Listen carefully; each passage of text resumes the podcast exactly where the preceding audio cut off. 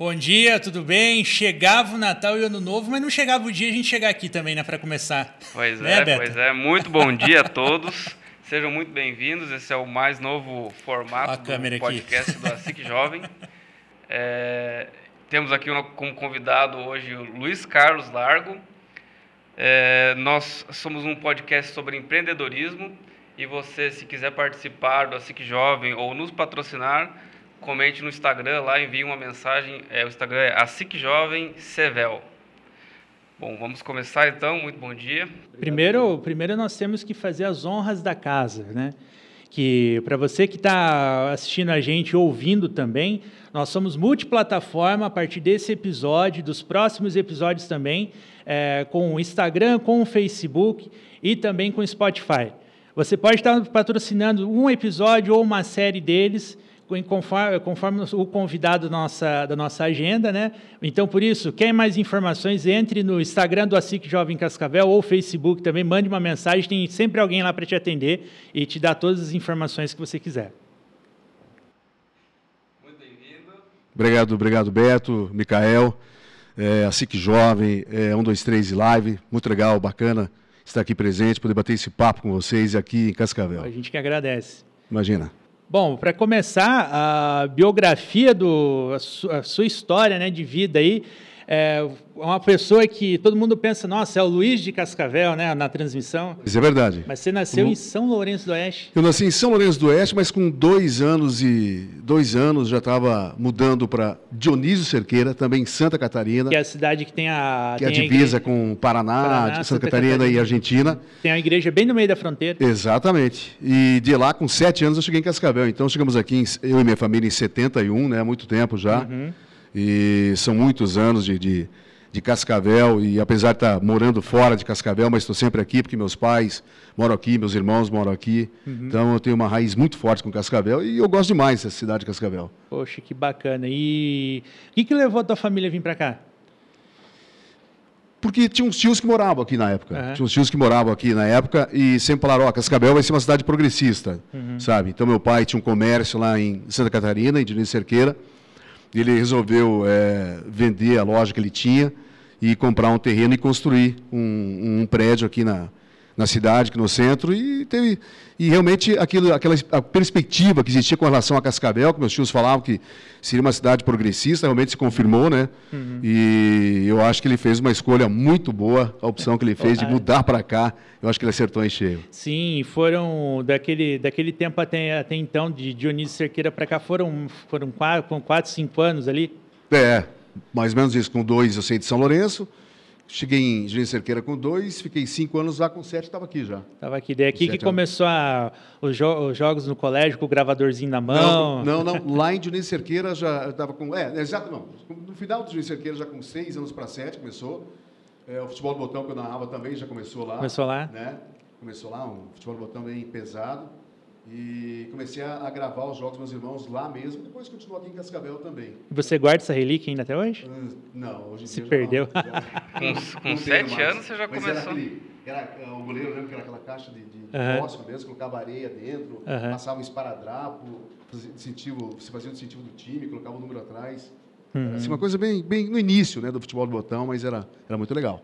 Poxa vida, é uma coisa que você não vê hoje, né? Não, Ninguém não vê mais. Não, que era antigamente era o futebol de botão, aquele 5 Maria, que era jogado com, pé, com as pedrinhas lá. É, Tudo exatamente. coordenação motora, é. era. Hoje você não vê nada. Não, não tem mais nada, não. A criançada... Infelizmente, né? Tudo online hoje, e games. Tudo online. É. Hoje é Tudo telefone internet, é celular, é, né? Jogos. E, com, e quando, você teve teu, quando você teve seus filhos, você incentivou a, a correr na rua, jogar bola e tudo? Não, eu brincava com eles na rua, inclusive. Hum. Jogava futebol na rua, na frente de casa, onde eu morava, aqui em Cascavel. Então a gente hum. brincava ali na, na, rua mesmo. E com o passar do tempo, a gente começou a ir, ir nos clubes, né? No clube uhum. Country, que lá pertinho da minha casa. Eu, é, então eu jogava futebol lá com ele, brincava uhum. com ele. Mas no início, assim, quando eu era pequeno, tal, eu jogava futebol, subia em árvore com ele, foi, foi muito bacana. Olha aí, ó, moda tá antiga. Vendo? Moda antiga. Moda antiga que você não vê hoje mais. Tudo é telefone, não, hoje, iPhone. Hoje não, hoje não tem mesmo. Nasce com o telefone na mão já para tirar é, selfie. Exatamente. É Pai assim que mesmo. faz o perfil do filho desde quando nasce. é, diferente, hein? E como é que foi a tua, a tua, a, tua história aqui em Cascavel, quando você chegou ali na, na tua adolescência, para você que você mudou para Curitiba? Como é que foi essa. Como, onde nasceu essa ideia de você então, mudar? Sempre, desde que eu era pequeno, uhum. eu tinha uns sete anos, para seis a sete anos, eu tinha é, aquela vontade de ser um narrador de uhum. televisão. E eu recordo até hoje que eu via é, as corridas de Fórmula 1, que o Galvão já narrava, assistia muitos jogos de futebol que o Luciano narrava. E eu achava aquilo o máximo. Eu dizia, bom, quando eu crescer, eu quero ser como eles. Quero ser um Galvão Bueno, quero ser um Luciano do Vale. E quero trabalhar em televisão como eles trabalham.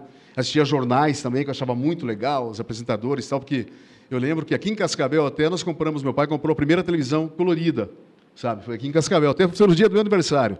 Não lembro o ano assim, mas foi no dia do meu aniversário, foi a primeira TV que chegou em casa, uhum.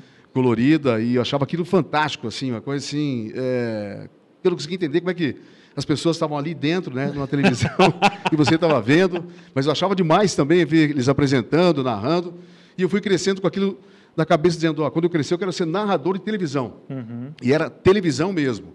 Então, é, aqui em Cascavel, é, continuei a narrar futebol de botão, em casa, e lembro que pegava também, colocava um espelho na frente da sala, na minha sala, uhum. colocava a mesa, colocava um espelho, pegava do banheiro, colocava na frente da na mesa, em pé, Uhum. E eu pegava o jornal e ficava lendo, ficava treinando, treinando, treinando. Isso já com uns 10, 11 anos, né? Tentando imitar, tentando imitar o que eu via na televisão. Uhum. E, e aquilo foi amadurecendo na minha cabeça e eu, eu, com o passar do tempo, dizendo, bom, quando eu crescer, eu quero realizar o sonho de ser um narrador de televisão. E aí fui para Curitiba. O que, que teus pais diziam sobre isso? Cara, eles falavam que ou você vai ser narrador mesmo, que eu falava demais, sabe? ou narrador ou advogado, que eu não parava de falar em casa. E eles diziam, Luiz, fica quieto um pouco, se fala muito, tipo assim, sabe, não parar de falar o tempo todo. Eles queriam assistir televisão, então ela tinha a cozinha junto com a, com a, com a sala de TV, e eu ficava narrando, imagina, eles queriam assistir novela, que assistir jornal, eu estava narrando lá, nem, né, eles ficavam pé da vida comigo, porque eu estava narrando e estava atrapalhando, eles queriam assistir. Uhum. E a perspectiva de, de ida para Curitiba foi nessa de você dar continuidade? Então. de continuar, de continuidade de fazer lá um curso de jornalismo, uhum é, fui fazer o segundo ano do segundo grau lá em Curitiba, no positivo. E no terceirão, os professores conversavam com os alunos para saber se realmente o que eles queriam da vida do futuro. E eu tive um professor lá, que era o professor de biologia, o Carvalho, que veio falar comigo, né? E falou: O que você quer ser do, no teu futuro? O que você vai fazer de vestibular? Eu falei: Ah, vou fazer jornalismo, porque eu quero ser narrador de televisão, uhum. narrador de, de, de esportes, narrador de futebol, automobilismo. Daí ele falou assim: Você está louco, rapaz? Só tem. Na época não tinha TV a cabo, só tinha TV aberta. Você vai concorrer com quem? Com o Galvão Bueno? Com o Luciano do Vale? Não vai ter mercado para você. Ele falou: Pensa bem. Você tem que fazer um curso de futuro, que você possa ganhar bem, ter um, uma, uma vida estável. Faz ciências econômicas. Vai por mim, olha a dica que estou dando, hein? E eu acabei mudando. É, tirei de jornalismo de, de, lado, fui fazer ciências econômicas, a federal, passei. Uhum e comecei a, a estudar, na, na, fazer o curso de Ciências Econômicas, mas, ao mesmo tempo, eu não, não deixava de pensar de ser um, um, um narrador. Uhum. Então, eu falei, bom, vou fazer o curso, mas, ao mesmo tempo, vou procurar virar um narrador. Né? De repente, vira um, um hobby para mim, virar, ser um narrador.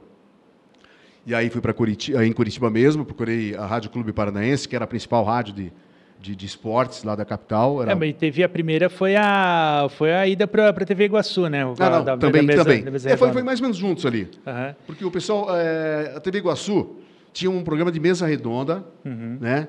Em que o pessoal falava sobre é, os clubes da capital e tinha uma outra, um outro, uma outra pessoa que falava do, dos times do Norte do Paraná, do Londrina e do, do Maringá. Uhum. E não tinha ninguém que falasse do, do Cascavel, do Toledo, do, do Foz do Iguaçu.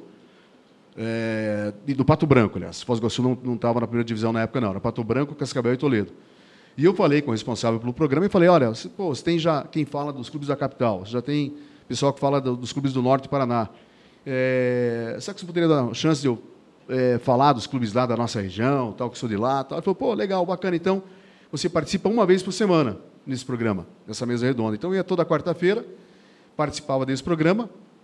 Aí fui para a Rádio Clube Paranaense, Uhum. É, pedi para falar com o responsável por esportes e era o Carlos Klena, que era o responsável. O Carlos Klena era o plantão de esportes. Inclusive, inclusive quem está quem tá assistindo, o, o Ives, coloca a foto do Carlos Kleina para se situar quem é. O, os, no, os novinhos não vão nem saber quem é, mas quem é dos com os mais de 30 aí sabe, ó. Olha ele aí. aí ó, esse Depois aí, ele virou apresentador de jornal da, da Rede Paranaense. Da Rede né? Paranaense, essa, inclusive esse print é da, do jornal estadual. É, então. Era, ele andava todo, ele só mexia a boca, ele ficava sério e é, só mexia sério, a boca. Não, todo ele, era. Não, e ele era. É, então, ele era o plantão de esportes da Rádio Clube Paranaense. E falei para ele, contei minha história para ele, o que eu queria ser, e ele falou: olha, você tem que começar de baixo, como todo mundo, né? Então é. você vai ser um rádio escuta. Eu, seria, eu ficava ouvindo as rádios de outros estados e passava para ele os gols quando aconteciam. E ele passava no ar. Né? Sim, e, e como é que foi? Nessa tua chegada lá na TV Iguaçu, que na época era a TV era hoje é a atual Rede Massa e era uhum. do, do, do Paulo Pimentel. Inclusive o Paulo Pimentel tá, ele, e seu pai são assim, são acho que são da mesma turma, que um tá com um tá com 93 e outro tá com quase beirando os 90 já, é, né? O pai tá com 89. Com muita saúde inclusive. Exatamente. E o como é que foi a, a tua chegada lá? Porque hoje você vê que a, no mercado as pessoas quando chegam para pedir uma vaga, uma experiência, o pessoal meio que só tem relatos é, os, os, pior, os, piores relatos possíveis. Fala, não, não como trataram. Não, mas o pessoal, como é que foi? os responsáveis eram, eram o Dirceu, Dirceu Grezer, que era o responsável. Uhum. Era um cara assim muito simpático, muito bacana. Ele era o cara que era o responsável, ele que comandava a mesa redonda. E era uma pessoa assim com um coração assim fantástico, sabe? Um cara que ajudava demais as outras pessoas. E já faleceu, até faleceu há muito tempo. Mas era uma pessoa assim extraordinária, me recebeu de braços abertos, um cara muito bacana, muito legal, uhum. tive muita sorte, uhum. sabe? Nesse nesse sentido. É, as pessoas que eu sempre, sempre tive contato para tentar é, fazer minha carreira, me ajudaram demais e eram pessoas assim maravilhosas, bacana mesmo. E você sente. E ele, você... ele foi um cara que eu, eu, me senti tranquilo conversando com ele, porque eu já, eu já conhecia a fama dele em Curitiba, ele já tinha uhum. essa fama de ser um cara bacana, um cara uhum. simpático, um cara muito legal. Você já, já foi com meio que. Você já fez, fez o briefing de tudo é, onde você tinha que passar. Já, exatamente. Olha aí, naquele tempo já, já tinha briefing, já tinha você saber onde é, com quem você tinha que falar. É, exatamente, era assim mesmo. É, mostra que não é, as coisas não acontecem não. Do, do, do, nada, né? Você não, tem que ser não, muito bem preparado já antes. Com certeza. Pô, que legal. E você sente isso hoje no mercado, que falta mais esse coração, essa, esse olhar mais para o lado humano, Olha, com, entrevistar? Eu vou ser honesto contigo. É, eu tenho muito pouco contato, né? Até em função da pandemia agora, é, uhum. de ficar em casa, muito, muito tempo em casa e fazendo narrações de casa. Mas com relação a, a, aos canais ESPN e Fox Sports, eu sinto a mesma coisa que eu sentia antigamente, é, quando eu comecei com é, ter esse contato com o Dirceu, que eu citei, que era um cara muito uhum, bacana. Uhum. Hoje nós temos lá os nossos diretores, são pô, pessoas assim fantásticas. O Maluf, que é o chefe, ele é um cara muito legal, muito uhum. bacana. O, tem o Rubens Pose, que ele era de Curitiba também, ele era um repórter, hoje um dos diretores. O, tem também o João, o, o, João foi um cara que é, me trouxe de Bristol para São Paulo. Uhum. E João Simões, ele também é um dos, dos, dos, dos, dos chefes hoje dos canais ESPN e Fox Sports em São Paulo. Então, são sim, pessoas muito bacanas, sabe? Então, acho que eu tive sempre essa, essa sorte e continuo tendo. Porque são, sim, pessoas oh, legais, que você pode conversar, você pode trocar ideias, pode é, bater um papo assim e sempre é muito bem recebido. Pô, que legal. É muito legal mesmo. inclusive falando... O ambiente lá é, é fantástico, é Sim, é incrível mesmo. Inclusive falando até o, no teu primeiro chefe, nós temos um vídeo, participação especial do Carlos Kleina. Opa, Olha, que legal. Ele chegou, mandou um vídeo pra gente ontem à noite, ele inclusive tá aí na, tá na agulha aí já? Pode soltar.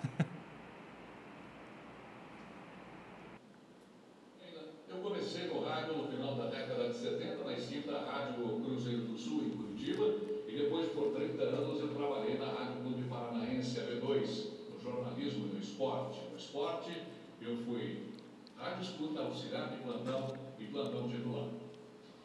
Trabalhei também na TV Paraná Canal 6, hoje é a CNT, trabalhei também no Canal 12, TV Paranaense, a RBC de Curitiba, onde apresentei durante muitos anos o Jornal Estadual. Na década de 80, um cara legal apareceu no prédio das esquinas de com Saldanha Marinho, no centro de Curitiba. Esse prédio, do Manuel da Silveira do Ru, abrigava as rádios Paraná no sétimo e Clube Paranaense no oitavo. Esse menino, chamado Luiz Carlos Largo, vinha de Cascavel a Curitiba para estudar, mas queria ser também um homem da comunicação. E é até hoje. Foi ali que tudo começou, como rádio escuta e em seguida já estava na locução, já estava comandando o plantão esportivo da Rádio Paraná. Na TV Paraná, para o mundo, este é o Luiz Carlos Lara, hoje no Grupo Disney, se destacando nas suas transmissões pela ESPN e também pela Fox. Receba lá o meu abraço, o meu carinho, o sucesso em dobro para você, porque você merece. Você é um cara que lutou, você é um cara que sabe o que quer, você é um profissional de mão cheia. Tenho a satisfação, o orgulho de ter trabalhado contigo. Receba aqui no litoral onde estou nesse momento o meu abraço a você e sucesso sempre. Vai em frente lá, você é o cara. Ah, esse cara é fora de série. É um Sim. cara muito legal. É, um abração para você também, Kleina. Deve estar assistindo aí em Caiobá. E, como eu disse, um dos caras assim que me recebeu de braços abertos, com, com muito carinho. E me ajudou demais. Um dos primeiros caras assim que, que me ajudaram, sabe? Que abriram portas para mim. E é um profissional fantástico, né? O Carlos Kleina é um cara assim super conhecido no rádio paranaense. Depois de televisão até ele citou os canais que ele trabalhou. Então, a ele também sou muito grato, porque ele me ajudou demais a realizar esse sonho. E eu ontem até, quando nós, nós estávamos até depois da, na pesquisa, na produção, é, quando você fala do Carlos Kleiner, eu falei, vamos atrás do Carlos Kleiner. Aí manda mensagem para Instagram, manda mensagem para Facebook. Eu acho que ele não é adepto às Não, ele não, eu acho que ele não, ele não é ele muito não chegado. Vê. Ele, não, ele não. joga as informações lá, mas ele não tem a de checar. É, Aí é ontem o, o, até mandar um abraço pro Osiris Júnior, Osiris Nadal Júnior. Foi um cara que me ajudou. Eu falei assim, Osiris, você tem contato com o Carlos Klein? Ele falou, cara, eu tenho. Falei assim, ó, oh, a gente vai entrevistar o Largo amanhã, queria um, um vídeo do Carlos Klein. Falou, o que, que você precisa? Falei, assim, assim, assim.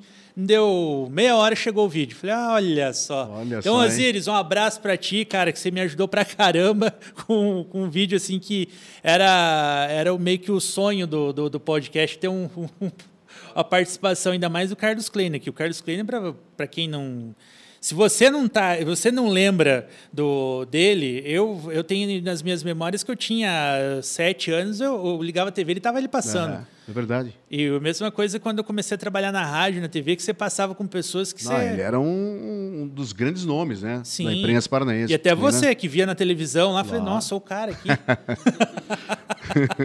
e fica bem naquela que você falou, como é que é, como é que é ali, tipo, você nunca vai ver a pessoa, de repente, é. oi, tudo bem? Como é que você está? Eu fiquei imaginando, se o cara é bravo, se o cara vai te receber bem, se o cara vai tratar bem. Sim, né? e... sim. E tem vários exemplos. Olga Bon Giovanni também, quando eu cheguei a trabalhar com ela na, na segunda, na, na, segunda volta dela na Tarobá, eu, na hora que eu olhei, eu falei, caramba, eu estava aqui até tempo atrás, você vai passando. Poxa, eu, molequinho, escutando rádio, ela falando, ela na TV e... Passa um filme. Passa um filme, é. passa um filme. Eu tive a sorte de passar pela TV Tarobá, passei no arquivo, até foi o meu, setor que eu passei, tive uma passagem curta, passei no arquivo e viajei naquelas, na, nas fitas. Vi você, é vi mesmo? a Olga. Ah, que legal, hein? Muita coisa. Que bacana. E tinha que catalogar e tirar poeira também. É. E o arquivo é grande lá, né? O arquivo é muito é, grande. Tarobá é bem grande. Passei no tempo do... que era o diretor-geral, era o falecido Darcidona. Ah, Aprendi muita coisa com Darcy, ele. cara, sensacional também. Aprendi muita cara, coisa. muito legal. Muita coisa. E assim, é história, cara. Muita história. E falava muito bem de você. Falava ah, até, ele... teve até um dia que ele contou a história de um escort que você tinha, que capotou o escort, era, tirou um... Ah, foi na, na, lua de mel. Na lua de mel, olha. Na lua de mel. Que sorte, hein? lua de mel, rapaz. Estava viajando de, de, eu com minha esposa, estava viajando de Cascavel para Londrina, ia para Água Ativa. Uhum. E ali em Campo Mourão, era um domingo à tarde, assim, eu acho que o, o motorista do caminhão, ele, não sei se ele dormiu, aconteceu uma coisa, mas ele pegou e começou a vir em direção à minha pista. Uhum. E para não bater no caminhão, eu acabei saindo do, no acostamento, tinha um degrau muito grande, e ele acabou o carro atravessando a, a pista e capotando. Mas, Sei. felizmente, nada de, de, grave aconteceu. E olha que é muita história. É, é terrível. Coisas da, da, coisas da TV e do rádio, né? da comunicação Verdade. em si.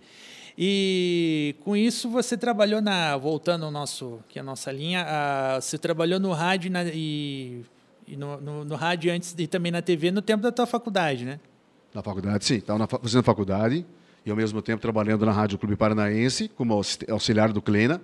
E como ele disse, depois fui trabalhar na Rádio Paraná, que era a, a, a Rádio Clube era no oitavo, ou era o rádio escuta dele. Uhum. Aí o Sidney Campos, que era um, um, um, repórter também muito conhecido. Atleticano, é, roxo. Exatamente. Até tem a foto dele aí. Pro Um bigodão gigante. Bigodão.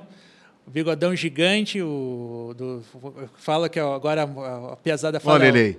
É o dublê do, do Sucupira, né? Exatamente, parece foto, ele, né? Inclusive na pesquisa tem foto dos dois assim abraçados, assim, os dois, o bigodão gigante. Então, ele montou uma equipe de esportes para acompanhar os, o Campeonato Paranense Sub-17 e 20, uhum. na Rádio Paraná, que era no andar de baixo da clube, no sétimo.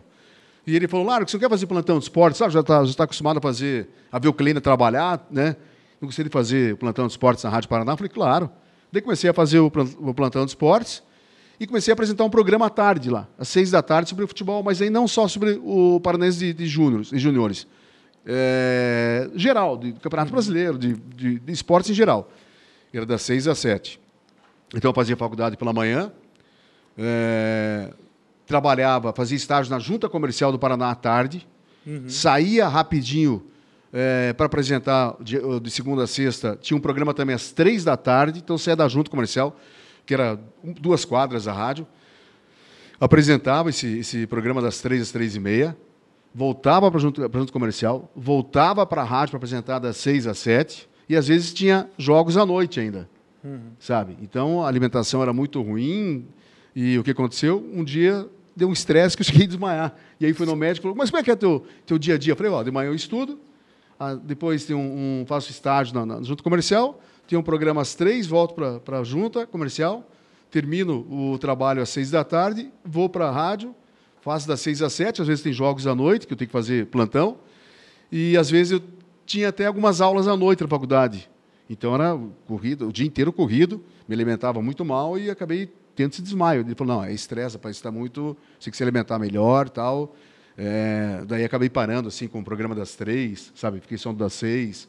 É, mas é, tempo. nessa época, assim, você já tinha. Uh, você ainda estava fazendo a faculdade, mas Fazia e, a faculdade. E aí, qual foi a, a, a, perspectiva que você tinha assim, falar, não, eu vou testar aqui, ver se vai dar certo? Então, fazendo a faculdade, e terminei a faculdade, né? Terminei a faculdade e estava ainda na.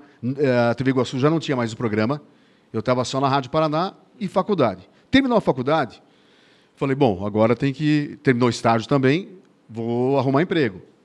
Aí fiz um, um, um, concurso no Lloyds Bank, que é um banco, um banco inglês, que uhum. tinha lá em Curitiba. É, fiz esse concurso e acabei passando como economista, seria, né? Como economista júnior na época, que estava começando, e depois para virar economista como carreira mesmo, mas me, ao mesmo tempo na rádio. Então, é, comecei a trabalhar no banco. Eu lembro que, putz, assim, era, é, o salário assim, era uma coisa assim, fantástica. Se tinha é, 13 terceiro, 14 quarto salário, você tinha plano de saúde, você tinha é, o vale refeição, assim, era uma coisa absurda que sabe eu, eu, usava durante a semana e sobrava muito para gastar no final de semana ainda de, de, tão grande que era o valor. E eu já estava uns seis meses lá como trabalhando na minha área de economia e ao mesmo tempo na rádio continuava ainda mas eu chegava em casa e assim meio triste, meio infeliz, na verdade, sabe? Porque não era o que eu queria. Falar assim, puxa vida, quando eu estou na rádio, estou feliz. Né? Quando eu fazia televisão, era a minha felicidade total, porque televisão é o, o que eu planejei para fazer. E no banco, eu não, não, era feliz, sabe? Então, eu chegava em casa, assim, pô, triste e tal, e eu pensava, pô, se eu é, ter essa profissão no futuro, eu não vou me sentir realizado. Passou um tempo, o pessoal do banco veio falar comigo que eles queriam mandar para a Inglaterra para conhecer a estrutura do banco, que eu ia ser efetivado como economista, e era, era importante que eu conhecesse a estrutura do banco, né? Uhum. Lá na Inglaterra. E aí, um dia eu falei, não, eu vou conversar com eles que eu não, não vou fazer isso, eu não vou para a Inglaterra, porque vai ser uma sacanagem ir para a Inglaterra, voltar de lá e dizer, não, não estou feliz, eu não quero isso. Então, conversei com eles antes de ir para a Inglaterra, falei, eu vou pedir a conta, porque não é o que eu quero, não é o meu sonho, eu não, eu chego em casa, eu não estou feliz, não estou realizado. Falei, eu quero ser um narrador de televisão. E na época, meu irmão, o João Roberto, ele já tinha aqui, já era formado, tinha formado na, Federal, já tinha a consultora Largo Engenharia aqui em Cascavel. Falei para ele, contei minha história para ele, né, ele já sabia, mas contei que eu tinha, ia pedir a conta no banco. Ele falou, não, vem para Cascavel aqui, que eu te dou uma parte da, da consultora e você trabalha como, como na área administrativa da consultora. Né? Então ele me, me trouxe para cá, me ajudou. E na época, é, eu fiquei sabendo que a TV Tarobá estava montando uma equipe de esportes e ia fazer cobertura do Campeonato Paranaense. E lá foi você de novo fazer briefing, com quem você tinha que falar, mas ao mesmo, quem que então, era. Mas ao mesmo tempo, quando eu vim de Curitiba para cá, eu falei, ah, vou continuar na rádio, lá fazendo plantão de esportes na rádio. E aí fui para a Rádio Independência, uhum. aqui em Cascavel. Eu é, falei com o pessoal lá, contei minha história e tal. E falaram, bom, vem para cá então para fazer, fazer plantão de esportes aqui na rádio, já que você tinha feito já em Curitiba, né? Eles estavam precisando de um plantão de esportes para a equipe de esportes da rádio. E eu comecei a fazer o plantão de esportes na rádio. E um dia fui jogar um futebol, uma pelada lá na gráfica Tuicial, do uhum. falecido Itagiba Fortunato. E estava o Jorge lá, né, o Jorge Guirado. Estava lá, eu cheguei para ele e falei, Jorge, ó, me apresentei e tal, contei minha história para ele de novo, lá, que eu queria ser narrador, queria trabalhar em televisão, que era meu sonho. E se não tinha um lugar para mim na TV Tarobá, né? Isso no da... final de semana no, no futebol? Não, foi uma, acho que uma, durante a semana, assim, uma quarta-feira à noite nesse futebol. Entreguei o cartão para o Jorge. Mas entreguei o cartão, falei, ó, esse é meu cartão da, da construtora lá, tem meu telefone, se tiver interesse uhum. Em me contratar, tá aqui meu telefone. Não Entreguei perdeu, meu cartão para ele. Perdeu a oportunidade, cara. Pô. Mas assim, é, por que que teve essas alterações? É, você estava gostando de trabalhar como narrador. É, eu não sei como é que é muita realidade, mas talvez estava fazendo mais como um hobby. É, o pagamento não era tão bom. Aí por isso que você tinha um emprego no banco, aí depois então, você saiu e foi para Cascavel? É, então, porque eu não estava assim satisfeito, não estava realizado fazendo aquilo, sabe? Sim, mas por que, que é, em vez de, por exemplo, é, você já tinha alguma coisa que você fazia de, de narração no, no, já. No, em Curitiba? Já. E aí por que, que você decidiu voltar para Cascavel? Porque em Curitiba, é, na época assim, eu. Não, ah, porque eu já sabia também que a TV Tarobá estava tava montando uma equipe que ia fazer o Campeonato Paranaense. Em Curitiba não tinha. É, exatamente. Já, ah, Falei com meu irmão, ele falou: ah, não, a TV Tarobá aqui, que é uma das grandes ah, emissoras afiliadas à Band, eles estão montando uma equipe de esportes aqui, né? Vem para cá e você fica trabalhando na consultora e de repente pode encaixar com a TV Tarobá, se der certo. Né? Então, isso que aconteceu. Eu vim para cá, fiquei sabendo mesmo que até a Tarobá já tinha contratado Edgar Schmidt na época, uhum. né, como comentarista. E aí falei com o Jorge lá na. na, na não, nem falei para ele de, que eu estava montando equipe de esportes, eu sabia que estava montando. Só falei, ó, trabalhei lá, contei minha história para ele, dei meu cartão e tal. Falei, se quiser contar comigo lá, se quiser fazer um teste comigo. E numa quinta-feira, a secretária do Jorge me ligou, a Jane, e falou: Ó, oh, o Jorge quer falar contigo. Você pode vir na televisão? Daí fui na, na Tarobá, na quinta-feira. A equipe estava montada já, ele me apresentou Edgar Schmidt, e era o Edson Moraes narrador, Edgar Schmidt comentarista, e os repórteres eram o João Carlos Galo, o finado João Carlos Galo, o Djalma Santos e o Ado Júnior. Uhum. Era a equipe de esportes. O Djalma Santos apresentava o placar eletrônico na época. Sim. Isso foi numa quinta-feira. Daí o Jorge me apresentou Edgar Schmidt, conversamos, tal, tal, e acertamos. A, o, acertou a contratação, minha contratação. O Jorge falou, ó, eu vou criar plantão de esportes, já que você vem do plantão de esportes, vou criar plantão de esportes nos jogos do Campeonato Paranaense, que não existia em televisão isso. Então, durante o jogo, Edson Moraes narrando o jogo do Campeonato Paranaense, ele, é, você vai estar tá ouvindo o rádio, aconteceu um gol em tal lugar, você passa para quem está em casa. Eu falei, tranquilo, beleza. Quinta-feira, isso. Na sexta, no, no sábado, tinha é, torneio início em Curitiba. Na época tinha torneio início. Não sei se vocês sabem, se, se ouviram falar. Era um, era um campeonatinho com todos os times participantes todos os participantes do Campeonato Paranaense jogavam. Era uma partida de 10 minutos cada lado. Se terminasse empatado, quem tivesse mais escanteios estava classificado. Era um tipo mata-mata, né? Esse torneio início. E foi toda a equipe para lá. E aí não tinha ninguém para apresentar o placar eletrônico. O Djalma Santos também foi para lá, porque eram vários jogos, né? eram muitos jogos e jogos seguidos, então tinha que estar toda a equipe lá. E aí o Jorge falou assim: ah, coloca o largo, largo, você não apresenta o placar eletrônico. E como tinha é, sempre além de aqui em Cascavel, estar tá na frente do espelho, apresentando ali, tal, tal, como um, um, um, apresentador de televisão, com jornal, lendo, tal, notícias e esportes. Lá em Curitiba, da mesma forma, fazia isso constantemente também, em casa, né? Falou, treinando, treinando. coloca lá. Eu falei, pode colocar. Eu falei para ele, quer fazer um teste? Ele falou, não, não, não, pode, pode, pode ir para a câmera. Então, daí eu apresentei o placar eletrônico no sábado já, na quinta-feira conversei com ele, e no sábado eu estava apresentando o placar eletrônico. Ele gostou da apresentação. Uhum. Ele falou, pô, foi muito bem e tal.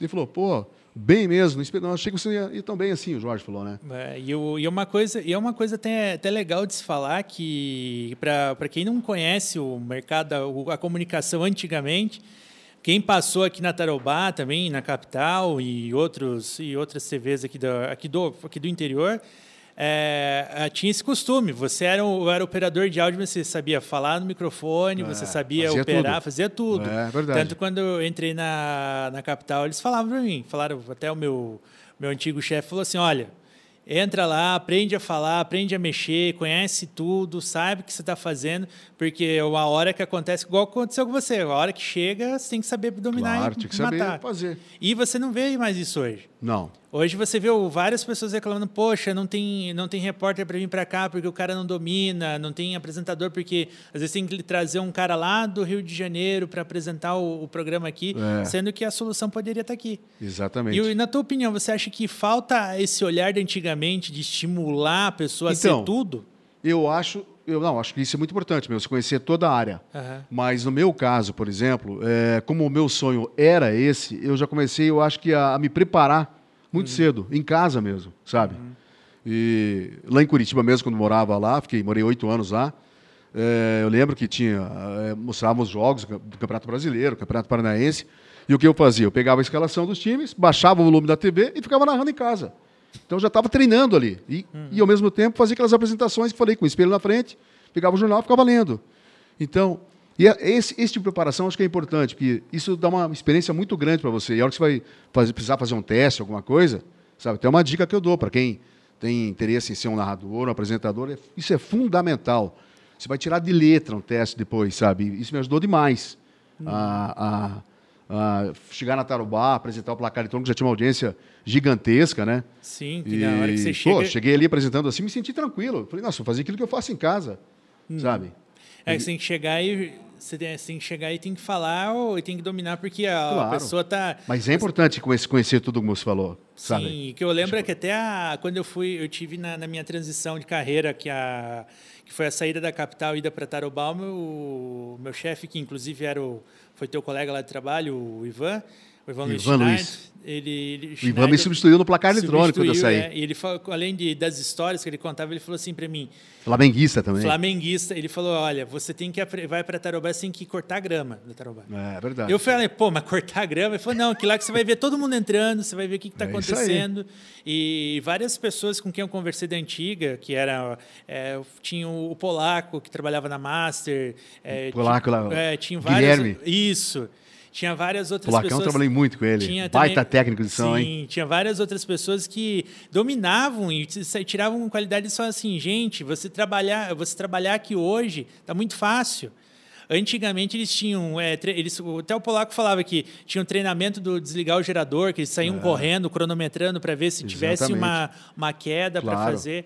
E isso você não vê mais. Não. E eles são bem. E, e eles falam que sente saudade. Falam assim: ah, era difícil, mas era todo mundo já se, ó, se ajudava, dormiam na TV, dormiam na rádio. É e ninguém reclamava. Não, de jeito nenhum. Era uma coisa, eram, eram tempos assim que você não vai mais ver. Isso. Não. Milagre não. uma empresa ou outra conservar é, isso. Mas, mas é, é, difícil mesmo. É difícil. Hoje já tem cada um na sua área, cada um faz aquilo e acabou. É, né? e, se, e se pintar uma coisa a mais, não faça se você não é. Não, eu não, não tenho experiência, não sei fazer isso. Não sei fazer é isso. Assim? Se você não me é. pagar mais, não é, é quero nem saber. Mas o Polaco, eu sou o Guilherme, é um figuraço, né? Sim, figuraço. Um grande figuraço. profissional. Figuraço, aquele, aquele... Trabalhamos juntos em... Bom, todas as corridas que eu narrava, né, que a equipe da Tarubá uhum. fazia a produção e geração de imagem, o técnico era o Polaco. Sim, Era o Wilson ele, Guilherme. E ele, ele trabalhou, eu lembro que eu, na transição em 2012, quando eu estava lá, que a Master ainda estava né, naquela transição, se ia para a KTV ou não ia, estava em negociação, ele fazia, eu sempre é. via ele lá, pô, conversava. Eu lembro que na, te, na TV eu fui para a parte de, de redes sociais, mídias sociais também, a, pegava e, era, e eles me colocaram para fazer vídeo. Eu falei, cara, o que, que eu vou fazer vídeo? Ele falou, não, aprenda que você vai... E hoje eu não consigo ver uma TV. E olha a equipe, Léo, né, com o Nelson Piquet. Então, eu trabalhei muito tempo com essa equipe, que, uma equipe sim, maravilhosa, pessoal muito bacana, muito legal. E, e só para continuar, então, daí é, apresentei o placar eletrônico. Uhum. E aí comecei a, a, a, O Jorge sabia que queria ser narrador, falei para ele que se, que se pintasse alguma coisa e tal, de, de, de para futebol tal, né, podia contar comigo também. E continuei apresentando o placar eletrônico, daí, como ele tinha gostado. E, o, e comecei a narrar é, kart, Copa Tarobá de kart as provas que tinha no autódromo de Cascavel narrava, até aquela primeira etapa de Fórmula Truck que teve, que infelizmente tivemos um acidente com o caminhão e... E é lembrado até hoje, né, é, Que uh, o piloto faleceu. E isso, vê, eu, daí o Jorge falou: é, você não quer conhecer como é que é o trabalho, a estrutura da nossa, da nossa equipe de, de, de produção e geração de imagens? Falei, lógico. Aí fui para Guaporé com, com, ele, só para ver como era o trabalho, para ver o pessoal trabalhando, né, como é que era uhum. feito o trabalho. E chegando em Guaporé, acho que era uma Stock Car, se não me falha a memória, Fórmula 3, eu não lembro agora qual é a categoria. Que era a transmissão que... com, a, com a TV Manchete. É, Manchete. Que ele não chegou fora Guaporé. Exatamente. Daí, eu, como no, o aeroporto lá de grama tal, e choveu demais no sábado, o narrador não chegou. E aí a organização, os organizadores falaram com o Jorge se não tinha ninguém para substituir, porque o narrador não poderia chegar. Ele falou, ah, tem o Largo que já narrava, narra lá a Copa Tarobá de kart, já narra automobilismo em Cascavel, no autódromo, e eu acho que ele pode fazer. E, o, e aí o, o organizador falou, pô, fechado então. Fechado. Daí eu lembro que estava assim, tenso, nervoso, estava até no mesmo quarto que o Jorge, no mesmo quarto no hotel junto com ele. E eu estava tenso, nervoso, tinha me preparado tal no sábado, mas eu dormi pouco, estava bem ansioso, e seis da manhã fui para o banheiro para tomar banho e comecei a narrar a corrida.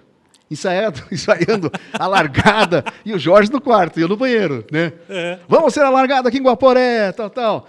De repente o Jorge bateu e falou assim: pô, Largo, você está louco, cara? Seis da manhã narrando, achei que eu tivesse perdido o horário, ele falou. Porra, que susto que você me deu, Jorge falou. Não, e o Jorge naquela simpatia é, dele. Bem, bem, né? bem legal, assim, pô. Aquela foi incrível. Ai, ai. São, são coisas assim que você não ouve mais, né? Não, não você tem não isso aí, essa, essa, esse contato que o, que o povo tem. E, é verdade. realmente faz muita falta. Ele faz falou, diferença. pô, que susto que você me deu, rapaz. Achei que tivesse dormido, porque ele era diretor de TV, na época ele cortava, né? Uhum. Falou, pô, achei que a TV tá ligada ou está narrando já, eu estava aqui no quarto dormindo ainda. ai, ai, mas é, é, é, é coisa, né? Putz. É incrível lá. Bom, e nessa, nessa, tua, nessa tua transição como, como narrador esportivo na, na Tarobá, com as oportunidades chegando, você foi para. Apareceu na manchete, foi a tua primeira aparição nacional, né? É, foi a manchete. E foi por pouco tempo na manchete, porque já era quase nos últimos anos da TV Manchete, assim. É, perto de 99, É, ali? já quase. Acho que, acho que foi, foi antes ainda. Foi antes? Foi bem antes. Acho que foi é, 89, 90. Ah, 89, 90, é, então era bem... Daí, porque daí eu comecei a narrar a Fórmula 3 Sul-Americana já para a Band em 90. Em 90. Inclusive tem até o, a foto do anúncio, Ives, o, do, da equipe esportiva aí. A... Ah, isso aí, ó. Aí, ó. Tá vendo? Então, na Band, é, quando tinha jogos do Campeonato, é, Campeonato Brasileiro em Curitiba, eu fazia alguns jogos para Bandeirantes. Uhum. E também o Londrina na Série B. Mas aí sempre com, é, fazendo, trabalhando na Tarobá e fazendo ao mesmo tempo para a Band. É, inclusive né? a gente tem até que, que lembrar, a gente está falando aqui o papo, falei um pouco da minha experiência com lá na, na Tarobá, é, independente do tempo, é, foi, a Tarobá é, foi de, do, de do teu tempo para cá, que eu peguei até o meu ali em 2011, 2012, foi uma que teve, a, a que teve o Darcy Dona no comando, foi uma das TVs que eu nunca tinha visto, escutado falar que for, se preocupasse em formar um profissional para mandar para fora. É. Foi, teve, teve você, teve Olga Bon Giovanni, que foi, voltou e foi de novo. Teve a Cláudia Vicentina, da Cláudia, RPC. Exatamente. Inclusive, que é uma outra profissional. Tá Trabalhou ali, com o Kleina, com Kleina, foi, com ele, foi âncora com o Kleina. É. Tem, assim, tem várias e vários nomes aí que a gente pode citar. Tem até, a, até ontem na nossa conversa aqui antes do, do, do podcast, tinha, tem, tem os talentos de fora aqui, a mulher do é, não sei se é mulher ou ex-mulher do Luiz, do Luiz Carlos Júnior, que é de Toledo também. Também, é, Tem a Maiara. Ex-mulher. Ex-mulher. Tem a. A, a Maiara na Band. A Maiara Bastianello, que é de Cascavel, é, que é de Cascavel também. também. É uma geração guerreira, que passou é. por aqui. Tem, tem pessoas que não deram certo também na TV, na, na Tarobá, como a Thaís Beleze, que fez o teste e não passou, mas deu certo fora. Claro. E são pessoas assim, Lógico. assim que, que a Tarobá tem referência, é, é muito legal. Com certeza. É uma grande escola, né? É uma foi uma grande, foi uma, grande, escola, escola que, tanto de vida quanto de, de carreira, que se certeza. compara à manchete. Que antigamente Certeza a manchete, absoluta. você falou da, da transmissão, era. Se você for pesquisar mesmo que a história, era, era, tinha um curso de redação da manchete, tinha um curso que Não, eles era, davam. Era uma escola mesmo. Era uma escola. Era verdade. E, o, o, povo valorizava mais que a Globo. Comparou bem com a Tarubá. Tarubá aqui é a manchete em termos do Brasil. Sim, né? e deu, e deu muito. Deu, e assim, é um, é um grande. É um, é um grande milagre a Tarubá é. ter se reinventado nesse tempo todo. É 40 e poucos anos já que passou o que passou e está firme. E firme. E lógico, Exatamente. igual a Globo, que está acontecendo agora. A árvore cresceu, teve que cortar seus galhos para conservar o, a, toda a estrutura. E deu tudo certo. E é, é muito legal isso. Bom, certeza.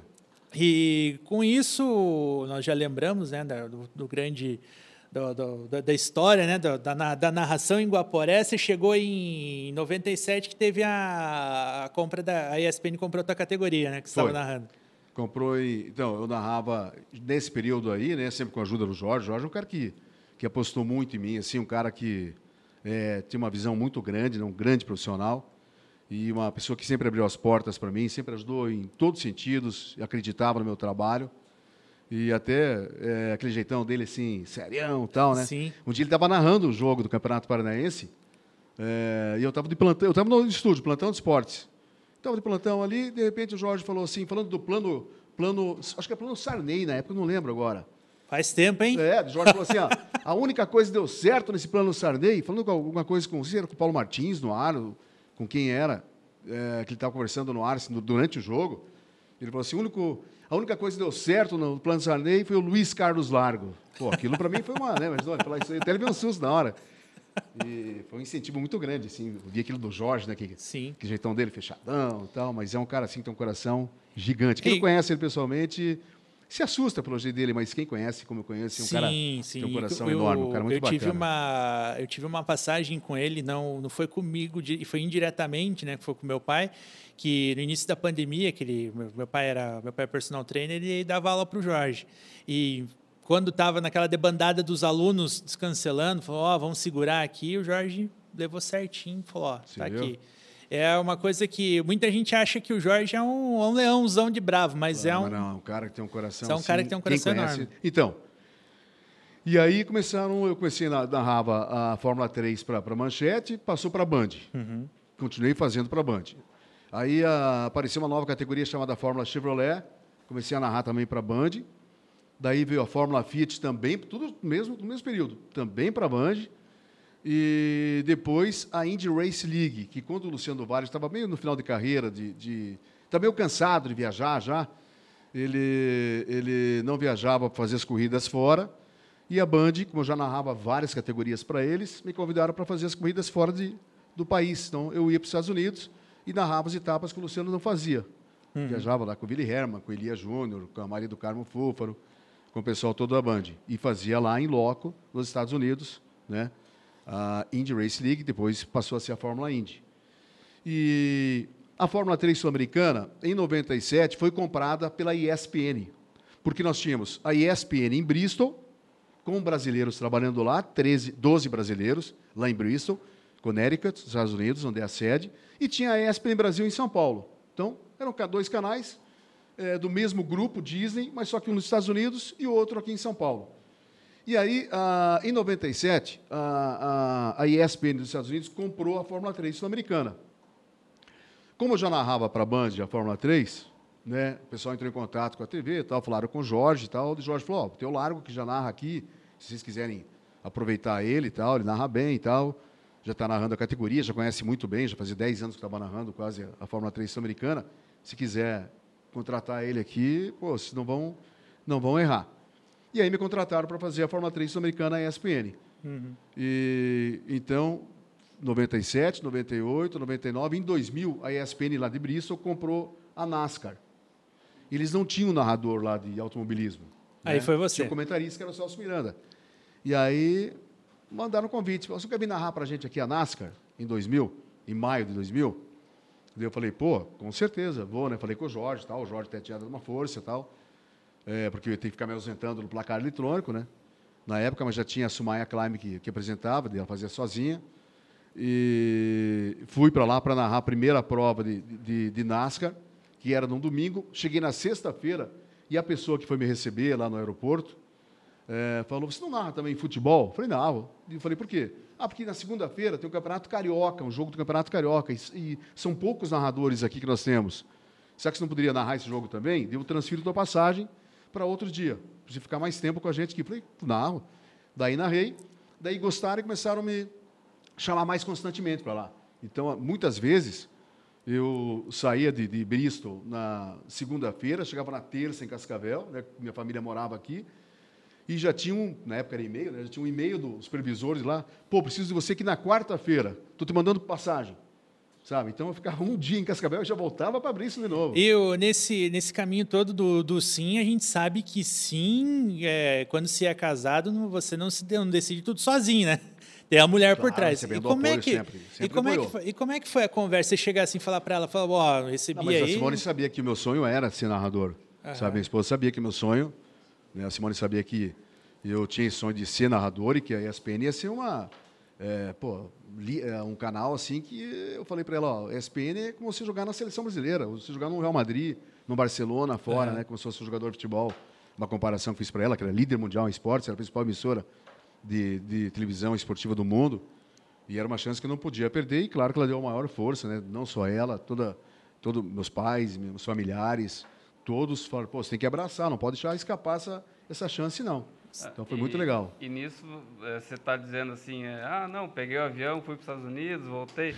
Mas a gente sabe que antigamente o aeroporto aqui de Cascavel era um pouco complicado, né? Era terrível. Conta para nós um pouco então, como é eu saía daqui, tinha um voo da Transbrasil, saía às seis da manhã de Cascavel, chegava lá em Guarulhos sete e meia, mais ou menos, e aí só pegava o voo para os Estados Unidos à noite, dez da noite, onze da noite. E então, isso era um isso ano... foram 50 vezes em dois anos. Em dois anos e, no, e voltava. E num tempo que você achava assim, nossa, hoje você sai no finger, já está lá dentro do avião é. e tem sala VIP. Não, Aquele tempo não, era, era, era não, sentar na cadeira lá e esperar. E, e, e, eu sou bastante ansioso, assim. Então, nossa, quando eu chegava no aeroporto, assim, ah, o voo atrasou. Sabe? Falar, minha, nossa, e agora? Ou tipo aqui em Cascavel, tá fechado o aeroporto. Rezava para abrir, sabe?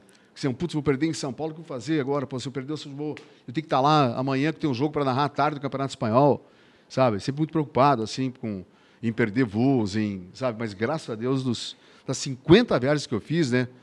É, nesse, nesse período de ir voltar, ir voltar de 2000, de maio de 2000 até maio de 2002, que eu fiz essas 50 viagens de volta. Só depois, em 2002, que a minha família foi para lá, que aí as meninas, eles viram que estavam gastando demais né, comigo, mandando e voltando, indo e voltando não, não valia a pena. Então, em maio de 2002, eles fizeram o convite para me levar a família para lá. Inclusive, nessas, nessas idas e voltas, deu nove voltas ao redor da Terra. É, 393 vê, mil quilômetros. Não, era incrível. Eu saía de Cascavel, de Cascavel, chegava em São Paulo. De São Paulo, eu ia ou para Dallas, ou para Chicago, ou para Nova York, ou para New York e New Jersey. Eram sempre um dos quatro. E de lá, desses lugares, eu ia para Hartford, que é a capital de Connecticut, que é uma cidade que fica a 30 quilômetros de Bristol, onde é a sede da ESPN. Era, era uma viagem longa. Você saía às seis da manhã de Cascavel e chegava no outro dia, meio-dia. Era uma... não, não, não perdeu nenhum voo nesse tempo? Nunca, graças a Deus. Passei, Tem... passei assim, momentos tensos. Apertado. Com, é, com tempestade, com... Tipo, uma vez estava indo pra, de São Paulo para Nova York, e eu lembro que eram umas quatro horas da manhã, assim, três da manhã, acenderam as luzes, né? No avião e o piloto falou que estava com problema do. Estava é, vazando o óleo do freio do avião. Estava vazando o óleo do freio que iam fazer um pouso de emergência em São Juan, Porto Rico. Daí eu lembro que a gente começou, todo mundo ficou meio apavorado, né? Todo mundo perguntando o que estava acontecendo e tal. E, e, uh, e, o pessoal, de, de, os comissários falaram, não, fica tranquilo, tal, que Porto Rico já sabe, os bombeiros já estão lá esperando o avião descer. Aí fica mais tenso ainda, né? Não, mas ser tranquilo. Pô, eu lembro que descendo assim no avião, descendo em, em Porto Rico, todas as luzes, bombeiros no, no fundo, assim, da, sabe, da pista, mas ele demorou um pouquinho assim, mas acabou, acabou parando. E uma outra vez, que foi um susto grande também, eu estava vindo de lá para cá. É, e tipo assim, uma da madrugada, de repente, assim, o, o avião normal, né, indo normal, de repente ele fez e teve uma queda, uma queda livre, brusca, assim, sabe? Uma queda livre de uns 5 segundos e deu um soco, assim. Quando deu o soco, voltou a funcionar de novo. Só que quando deu essa queda, começou a cair tudo, malas e, e que tinha de bagage, no, bagageiro, no bagageiro. Eu estava até próximo da, da cozinha, veio bebida lá da cozinha, sabe? Uma coisa assim, foi terrível, foi tenso. Que estava caindo o avião, né? Pensei na hora, agora vai cair. Morri. Ficava, ficava no ar, assim. Uma coisa terrível. E, até, e também teve 11 de setembro, teve né? 11 de setembro. E, é. Mas antes de a gente falar de 11 de setembro, você contar todos os detalhes, que uhum. você foi a testemunha em loco, a torre, pegando Nossa, fogo, foi sei lá. Aquilo foi, cheguei a chorar. Aquela. E tem que falar que, a, que o aeroporto ah, você falou da, da, cidade progressista e tudo, tem que. A gente, não é que o cara é prefeito da cidade, mas nós temos que elogiar ah, ele. Com certeza. É o, mandar um abraço pro Paranhos, porque o cara brigou por um negócio que tava. É parecia que não ia mais. Que não. naquele tempo que você até trabalhava. Grande administrador, não, grande prefeito. Sim, empreendedor, inclusive. Nossa. O cara tem que ser empreendedor a, a full, como a gente o fala. O aeroporto aqui foi, era um sonho que nós tínhamos, que né? tinha, que eu lembro que até é. na, na pesquisa a gente levantou com reuniões do Jorge, com o falecido Jaime Lerner, que ele falava, não, vai ser a Aeroporto Internacional de Cascavel, é. e, e falavam, e tinha aquela conversa. E ele pegou, comprou a briga e fez. E agora, até, a, até, nesse, até esses dias atrás, ele falou da, da chegada da Infraero. Agora vai ter lá, vai chegar a, a Latam, chegou a Infraero e vai ter a, agora vai aumentar a categoria para Charlie 4, que é o, a neblina, o avião vai descer. É. Então, pensa. Eram problemas que nós tínhamos. Né, eram problemas que nós tínhamos e, assim, vai facilitar. Tanto Choveu, tua... vai para Foz do Iguaçu, né? Vai para Foz do Iguaçu. É. Vai facilitar até a tua vida e vai aumentar o voo para você vir para cá. Não, e Vai... falando do Paranhas, é, tem que dar os parabéns para Paranhas, é uma administração, administração fantástica, né? um grande Sim. empreendedor que se disse. E não é, não é qualquer um que se reelege com mais de não, 70%. Isso é né? é verdade. O, também é a nossa casa, né? A SIC fez um trabalho. Lógico, o presidente da época, o Edson, também foi feito todo um, suporte da classe. Todos se abraçaram né, para tentar pra trazer esse aeroporto. Né? Que tem bastante briga, né? Bastante coisa. É, bastante, era, uma, era uma muita novela, né, conversa. Era uma novela, novela. porque na, na época que eu até eu passei por uma situação que eu tive que. Eu fui embora daqui.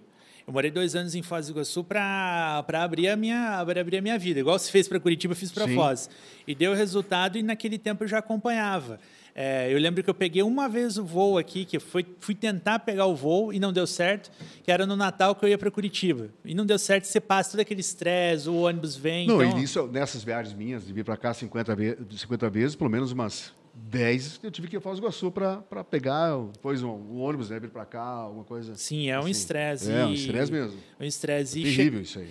É agora chegando no 11 de setembro, você, eu vi na, na, na, na, nas entrevistas que você deu, você falou a, a da tua, da tua sens, da seu lado sensitivo. Passou bem naquele Terrível. dia, passou pertinho da torre. Do lado, porque o voo, quando é, o aeroporto de Newark, Uhum. Era o aeroporto de Newark, New Jersey. É, o Rio Hudson, que separa praticamente ali, né? Manhattan, das Torres Gêmeas ali, aquela parte das Torres Gêmeas, o Rio Hudson. Do outro lado já é New Jersey. O famoso e Rio. Hudson do avião que é, pousou lá, né?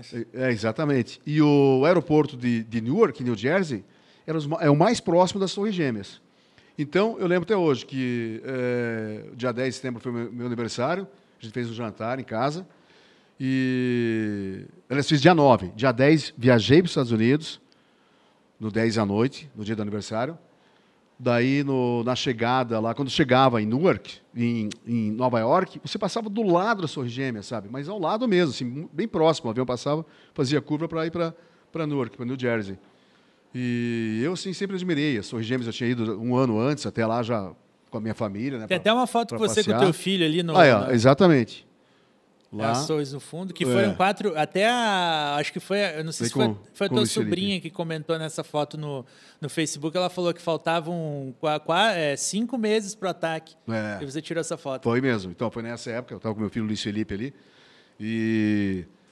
E lembro que o avião passou bem próximo e eu admirava muito, achava linda a arquitetura moderna. Eu sou, sou apaixonado por arquitetura moderna.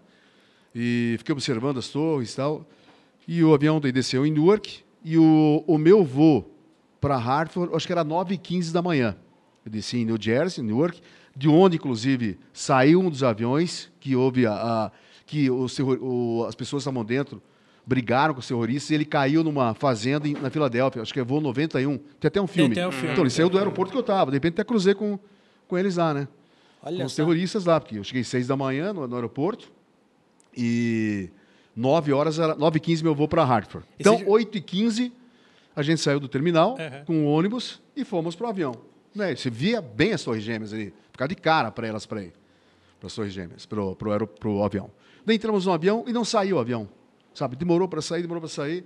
Daí o piloto falou: oh, infelizmente a gente vai ter que.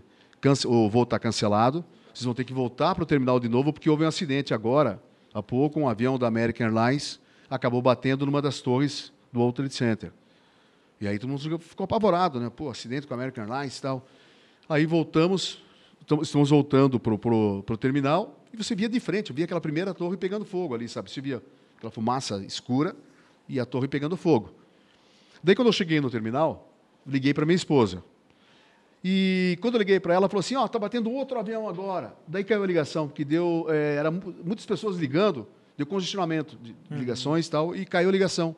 E aí começou uma correria no aeroporto, e o pessoal do sistema de som gritando: é, evacuem, evacuem, você tem que sair do aeroporto, pode ter bomba aqui. Daí, nossa, todo mundo apavorado, todo mundo gritando, chorando, uma coisa assim terrível foi. Daí fui para uma.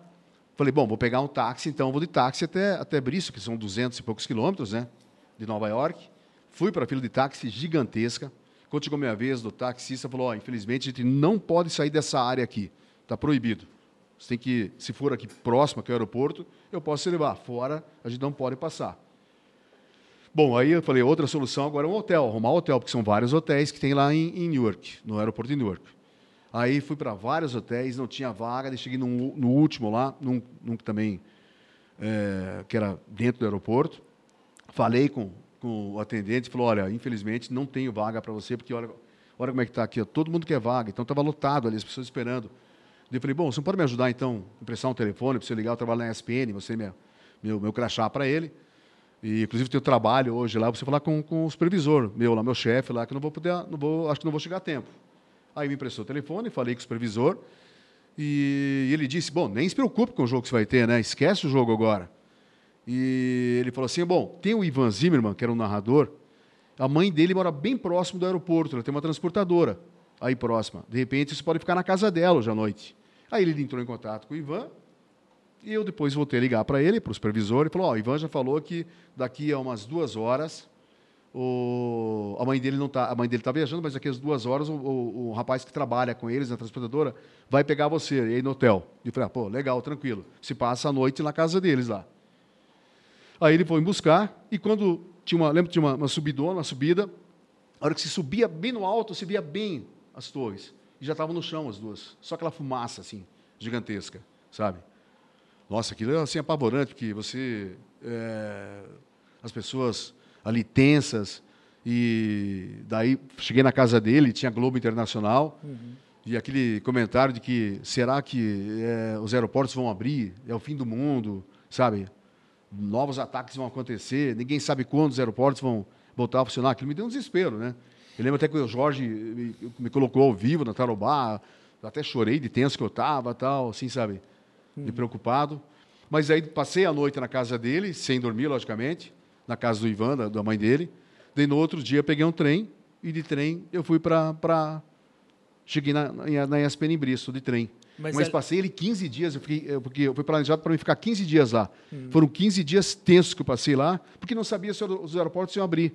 Então, eu estava todo dia olhando para o céu se tinha um avião. Daí vi um avião, ficava feliz. Pô, estão abrindo os aeroportos, então vou, vou poder voltar.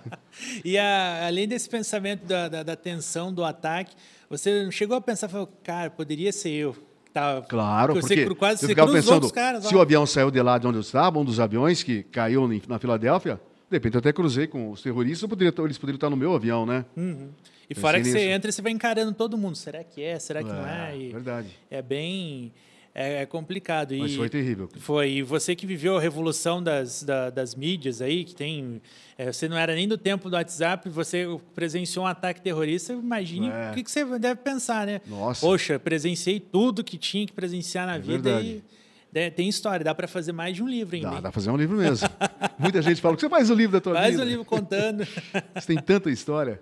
Tanta história. E passado isso na, na tua lá na, na, tua, na tua vida na ESPN, que você foi com a família para lá, tudo. Como é que foi a adaptação da, da, tua, da tua transferência? Você... Foi tranquilo. Foi tranquilo? Foi tranquilo, porque é, nós éramos em 13 brasileiros que, que trabalhávamos lá na, na ESPN. Eu, nem todos moravam em Bristol, né? Eu morava em Bristol, o Ivan morava em Bristol, o José Inácio Werneck morava em Bristol, mais alguns moravam em Nova York ou outras cidades próximas ali. Mas foi bem tranquilão, porque nós éramos, falávamos lógico português, né? E os chefes ali, a maioria eram, eram hispanos. E, mas foi, sim, super bacana, super legal. E o que é legal também é que o meu, meu vizinho, rapaz de porta, um cara super bacana, era comentarista da ESPN, o Mário Kempis.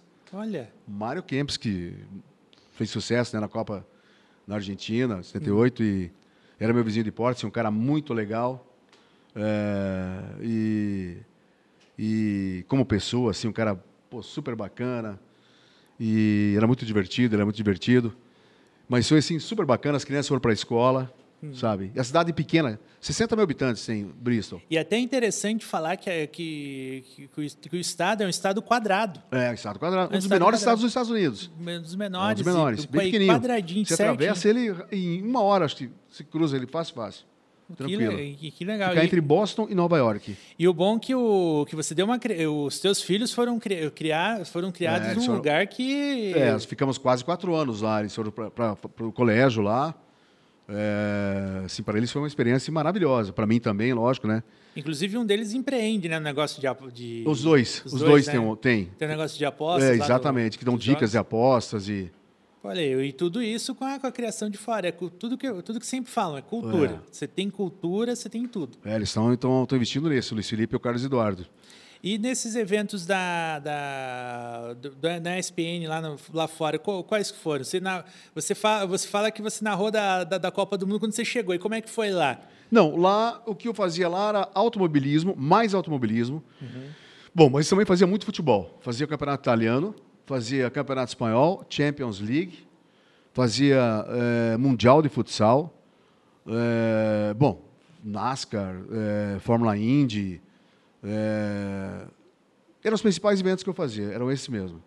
E como é que funciona assim para é, são vários esportes, né? Que você estava narrando, você estudava, você pegava. Estuda muito. É, eu é, imagino muito. Que, que, é uma As grande pessoas não têm, muitas né? pessoas até falam assim: como é que é que você vai narrar? Você chega lá, pega a escalação e, na, e vai narrar? Eu falei, de jeito nenhum. Cada jogo, se qualquer esporte, qualquer evento que você vai fazer, você leva pelo menos umas, no mínimo duas horas para preparar, sabe? Eu tenho um caderno, tenho vários cadernos lá com com as anotações. Então, todos os jogos eu pego, já começo a pegar a cidade onde acontece o jogo, para localizar quem está assistindo, que eu acho bacana isso. Né? A cidade que nem ontem, né? um jogo lá do, do Rosário, é, os News Old Boys contra o. É, no jogo de ontem, contra o, o Huracan, é que é tanto jogo que você acaba esquecendo. e você pega a informação da cidade, o que, que né?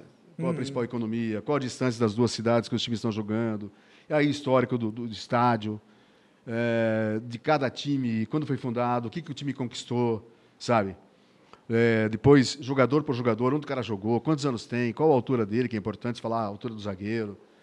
É, você pega informação do árbitro, você pega dos treinadores, tem que estar muito bem, bem preparado. Mas isso aí você faz uma. Você faz um resumo. Deixa uma planilhazinha. Tudo prontinho. Assim, tem que estar ali, pelo menos umas duas horas você leva. Qualquer, um do, qualquer evento e mesmo quando tem, por exemplo, show da rodada do Campeonato Francês, que vou fazer lá na segunda-feira, gravar na segunda. Então você tem que pegar jogo por jogo, sabe? São os 10 jogos, todas as informações, quantos gols na rodada, qual, qual os times que, quantos times venceram em casa, quantos empates, quantos times visitantes venceram. É, você tem que pegar, de repente, ver se tem uma, se recebe o programa, se estuda o programa, porque o número 8 do, do o exemplo, do Santantini chutou a bola. Você sabe quem é o número 8 do Santantini que está chutando a bola?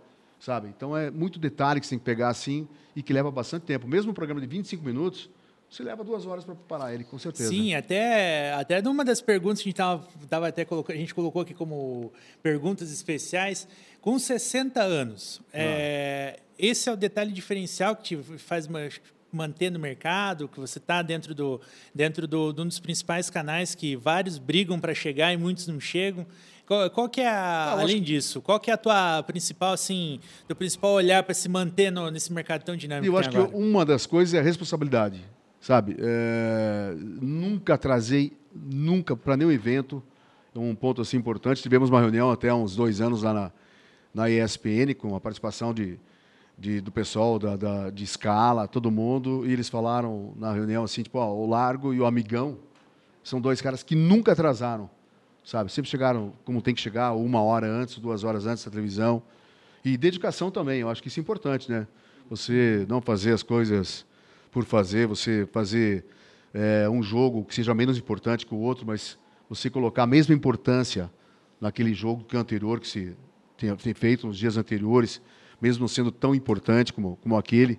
Então, se dedicar ao máximo e procurar é, dar a mesma importância para um jogo ou para um evento de, de, que as pessoas vejam com menos importância, você valorizar bastante ele também. Até o e tornar ele importante. Até o é levantamento de peso que você fez. É, até o levantamento de peso. que tinha lá uma. que acontece, né? Sim, conta. Isso, isso é incrível, porque no, os Jogos Olímpicos é uma coisa assim, interessante. Você tem que estar preparado para fazer qualquer evento, sabe? Estou escalado para narrar um handball. Lembro até hoje, Brasil e China, acho que era, no handball. Era até a Olimpíada da China de madrugada. No handball, você está narrando ali, termina, o produtor já fala assim, largo, continua aí, que agora já vamos entrar daqui um minuto, vem intervalo, um minuto, continua você com o levantamento de peso. Gosta tem que ir rapidinho no computador, ver o levantamento de peso tal, procurar quem, quem que vai estar lutando tal, né? Se procura na hora. Daí sentou do meu lado o comentarista. Só que ele era tímido, coitado, sabe? Bah, tímido demais. E eu falei para ele assim: ó, eu não sei nada de levantamento de peso. Eu só vou falar quem vai levantar e você toca o arco, você vai falando sobre a pessoa. Daí ele falou: não, tranquilo. Mas eu já senti que ele era muito assim, coitado, bem. da pena, assim, um jeito bem, bem tímido mesmo, né? Uhum. O jeitão dele, assim, até para falar comigo. E daí, no ar. Daí eu falei: bom, tá aí o, agora o atleta tal, tal, da Colômbia é, vai levantar 92, pesos, 92 quilos, tal, tal. E falei, é, é o Juan Manuel, tal, tal. E perguntei para o comentarista, e o que dá para esperar dele nessa, nessa Olimpíada? Ele falou assim, ah, eu acho que ele é um bom atleta. Sabe? Mas vai lutar por medalhas ou não, na sua opinião? Ah, eu acho que vai lutar por medalhas sim. Tipo assim, sabe? Aí, aí eu, mas também, por outro lado, você pega os mais soltos, assim, tipo, luta olímpica. Fui fazer luta olímpica. Ela tinha terminado um jogo de de futebol, já fiquei no estúdio para fazer a luta olímpica, né? Você nem sabe, se terminou o futebol, você vai embora. Mas daí, como já na sequência, em um minutinho, nem dá para trocar, às vezes com o narrador, você já fica ali. Fui fazer luta olímpica com ele, com o comentarista, nossa, o cara falava, sabe, só falava, agora temos a luta entre tal, tal, atleta do país, tal, tal, e ele tocava. Então é tranquilão. E você vai aprendendo, é legal isso aí. Sim. E você vai passando por vários esportes, assim, sabe, que eu nunca tinha narrado, vôlei de praia, é, luta olímpica, ginástica rítmica, é, saltos. Isso vai aprendendo, é bacana, é legal. Isso que é, isso que é interessante. E a, em 2000, 2006, quando você volta para o Brasil, que você tem todos as, ah, os eventos aí, a, você passou pelo 7 a 1 né, do Brasil? Passei pelo 7 a 1 E como é que foi a, a você conviver com aquilo, que você estava do outro lado, da, na outra ponta, convivendo com aquele, aquele clima de... Então, eu fiz alguns jogos no, naquela Copa do Mundo é, no Brasil. E esse 7x1 eu não participei. Uhum. Né? Ainda bem, né? Não participei. Sim. É, mas depois, Brasil e Holanda, disputaram de terceiro lugar, tudo. Mas 7x1 só assisti pela televisão e sofri muito, como todos os brasileiros sofreram na época, né? Uhum. E acho que foi assim, uma coisa terrível que vai ser difícil esquecer. Vai ser ah, difícil vai. acontecer de novo. Né? Eu acho que por muitos, muitos anos isso não deve acontecer, mas é uma coisa que marcou assim de forma negativa. É, isso é.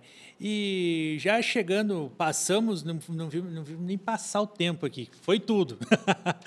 e o que, que te faz a, sempre para frente? Porque a gente sabe que é tempo de trabalho, é tempo de vida, é responsabilidade, é família. Eu, é o prazer, eu acho, fazer prazer. o que eu faço. É o prazer de é sentir realizado. Meu sonho é a realização do sonho, nada melhor do que você terminar um jogo bom ou ruim como ontem, por exemplo, narrei um jogo que não era dos melhores, é que eu falei News Old Boys e, e Huracan, não, o jogo não foi bom, mas você termina um jogo assim, sente satisfeito, sabe? Uhum. Por ter feito, dever cumprido, sabe? Estudei muito para o jogo, é, como, como eu falei, em todos os jogos, e a gente tem que fazer isso mesmo. E, então, não tem coisa melhor que você fazer é, uma coisa que você gosta. E eu já tive aquela experiência do banco, né? Que eu fazia o que eu não gostava, né? uhum. né? E agora eu falo assim, puxa, ainda bem que eu tomei essa decisão de, de fazer, de buscar aquilo que eu queria fazer, que eu queria ser, de correr atrás, de lutar por aquilo, de agarrar as oportunidades que eu tive. É, também tive muita sorte das pessoas é, apostarem em mim, acreditarem em mim me ajudarem, né? Como eu sempre falo, o Kleina, o Sidney Campos, o Jorge, que me deu muita força, o cara assim, que é um, um grande amigo que eu tenho e que me ajudou demais. Assim. Então, eu acho que é dedicação e sempre já pensar no próximo jogo, sabe? Já pensando na preparação do próximo jogo para fazer melhor que o anterior, se dedicar bastante. Isso é uma coisa mais importante que tem, dedicação. Não é chegar lá e, ah, vou pegar a escalação e tá bom já. Não, não é assim. Sim, e o, e o narrador, o Luiz Carlos Largo, já pensa no, no futuro, igual o futuro não, por enquanto do não. litoral? Não, por enquanto não, ainda tem muito, muito pela frente. Porque os narradores têm vida longa, né? Tem, tá aí o Galvão Bueno que diga, né? É, Galvão, vários outros narradores aí com vida longa, J. Júnior. Poxa vida. Bem mais idade. Como que você encara, assim, a, a tua é, trajetória como profissional? Você é, encara mais como uma empresa você faz um planejamento, você ou seria mais um estilo, uma carreira artística? Não, acho que uma carreira artística mesmo foi. Artística. Não foi com planejamento, não. Não, mas você, agora no momento você tem. Ah, não, agora um você pensar, tem que pensar, tem que pensar em, em futuro, né? Você, você tem um empresário que faz a parte da logística? Não, eu tenho meus não? filhos, meus filhos que me ajudam a fazer a, a parte de, de, divulgação dos eventos que eu faço. É, nós tínhamos até há pouco tempo agora um canal no YouTube, né? O canal do Largo, e eles faziam junto comigo. A produção era todas de, deles, eles participavam também de alguns vídeos. E no contrato que eu fiz com a Disney agora no último, eles pediram para parar com o canal, não só eu, todo mundo que tinha canal, porque eles viam como um concorrente, né? Uhum. Eles falaram assim, bom, é, como você vai trabalhar para a Disney, para a gente, melhor você participar do canal nosso e não ser um concorrente, né? E falei, não, tá certo, tá correto, é isso mesmo. E, então eu tenho muita ajuda dos meus filhos, tal, estou sempre dando, oh, não é legal você falar isso, falou aquilo, tenta evitar. Então, estão sempre colaborando comigo, fazendo as chamadinhas, uhum. É, me ajudando bastante. E não bateu medo nessa transição da, da ESPN para o grupo, pro, da, com essa junção com a, com a Fox Sports? Medo de você falar assim, poxa, é, às vezes amanhã eu vou ter que procurar outro lugar. É, não, todo mundo, ficou, todo mundo ficou meio tenso numa época lá. Mas depois, é, como os diretores do, do, que já eram da ESPN foram é, confirmados como os diretores do, do canal, com a junção, aí deu mais tranquilidade. Cheguei, conversei com eles, né? E eles tranquilizaram a gente, foi muito legal, muito bacana. E até o meu contrato foi o primeiro que foi, foi renovado lá. Até pelo, acho que o meu deve ser o primeiro a, a expirar, então foi o primeiro que renovou e fiquei mais tranquilo ainda. E... Mas você já tinha um plano B, se caso não renovasse? Não, sabe que eu não tinha. Não tinha plano B. Ia acontecer, você não tinha que fazer. B porque, porque eles deram tanta tranquilidade, assim, não, é. quem está aqui não se preocupe, sabe? Mais ou menos assim. O pessoal da, da ESPN que não deve se preocupar com isso. Uhum. Então, aí deu uma tranquilidade para a gente, assim, foi muito legal, foi muito bacana. Poxa, que e eu achei muito bacana é, é, essa fusão, porque até completando, um dos sonhos que eu tinha é de narrar o Campeonato Argentino, sabe?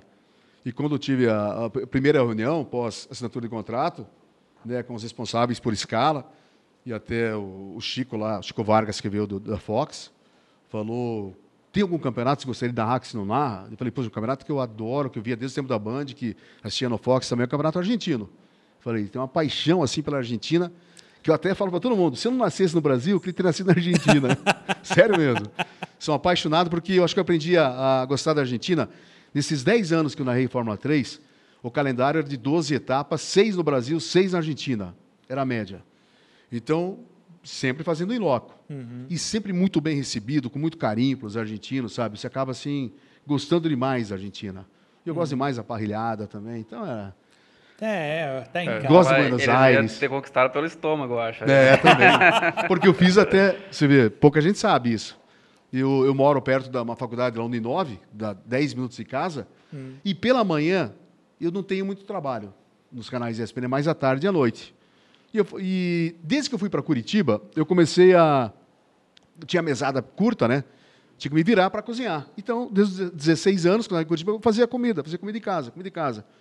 E desde os 16 anos, sempre cozinhando. Então, eu cozinho tudo. E eu falei, pô, estou morando aqui do lado da faculdade, não faço nada pela manhã, fiz o curso de gastronomia.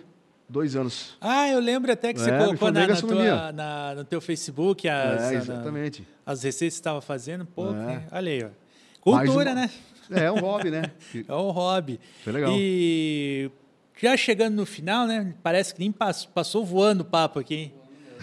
é, para essa para a pessoa que achar achar nossa entrevista aqui, nosso nosso bate-papo daqui 50, 60 anos. Qual é a mensagem que você, deixa, você vai deixar para ela? Vai ah. procurar pelo Luiz Carlos Largo, narrador da ESPN. Qual que é a vão, mensagem? Vão, bom, vão encontrar um cara que lutou por aquilo que queria ser, sabe? Isso que é mais importante, você correr atrás. Você, é, eu com sete, seis anos, de 6, 7 anos, planejei o meu futuro, né? É, já tinha aquela vontade de ser pequeno, um narrador, como eu era, narrando o futebol do botão, narrando os jogos dos meus irmãos.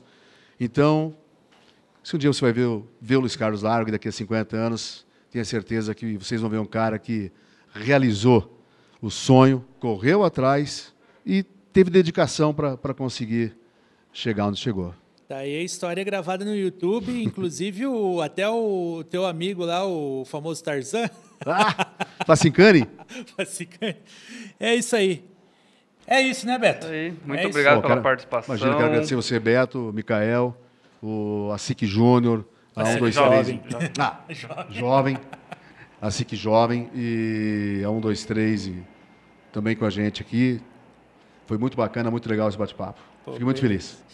Então é isso, gente. Muito obrigado a você que. A SIC Jovem, a não esqueça. Jovem, a SIC Jovem. Muito obrigado a você que nos acompanhou nesse bate-papo. que Júnior é jovem também. é, é, você que nos acompanhou nesse bate-papo muito bacana com o Luiz Carlos Largo. Lembrando que, a partir de agora, se você tem uma empresa, um serviço, quer vir anunciar para cá, o programa multiplataforma, procura a gente aí no YouTube, no Facebook ou no Instagram, manda uma mensagem que nós vamos te atender aí. O agradecimento também a 123 Live, nossa mantenedora do, do podcast desse, nessa nova fase, aqui na rua Pio 12, 938, sala 2. Então, lembrando, não faça mais live com o celular, traga sua live para cá, traga sua transmissão de qualidade para o seu cliente, porque você sabe que qualidade é o que manda. E a 123 Live ajuda você muito nisso. Beleza? Um abraço, até a próxima e nos acompanhe aí no histórico do, do YouTube e do Spotify, que tem muito conteúdo também. Um abraço. Obrigado, abraço a todos.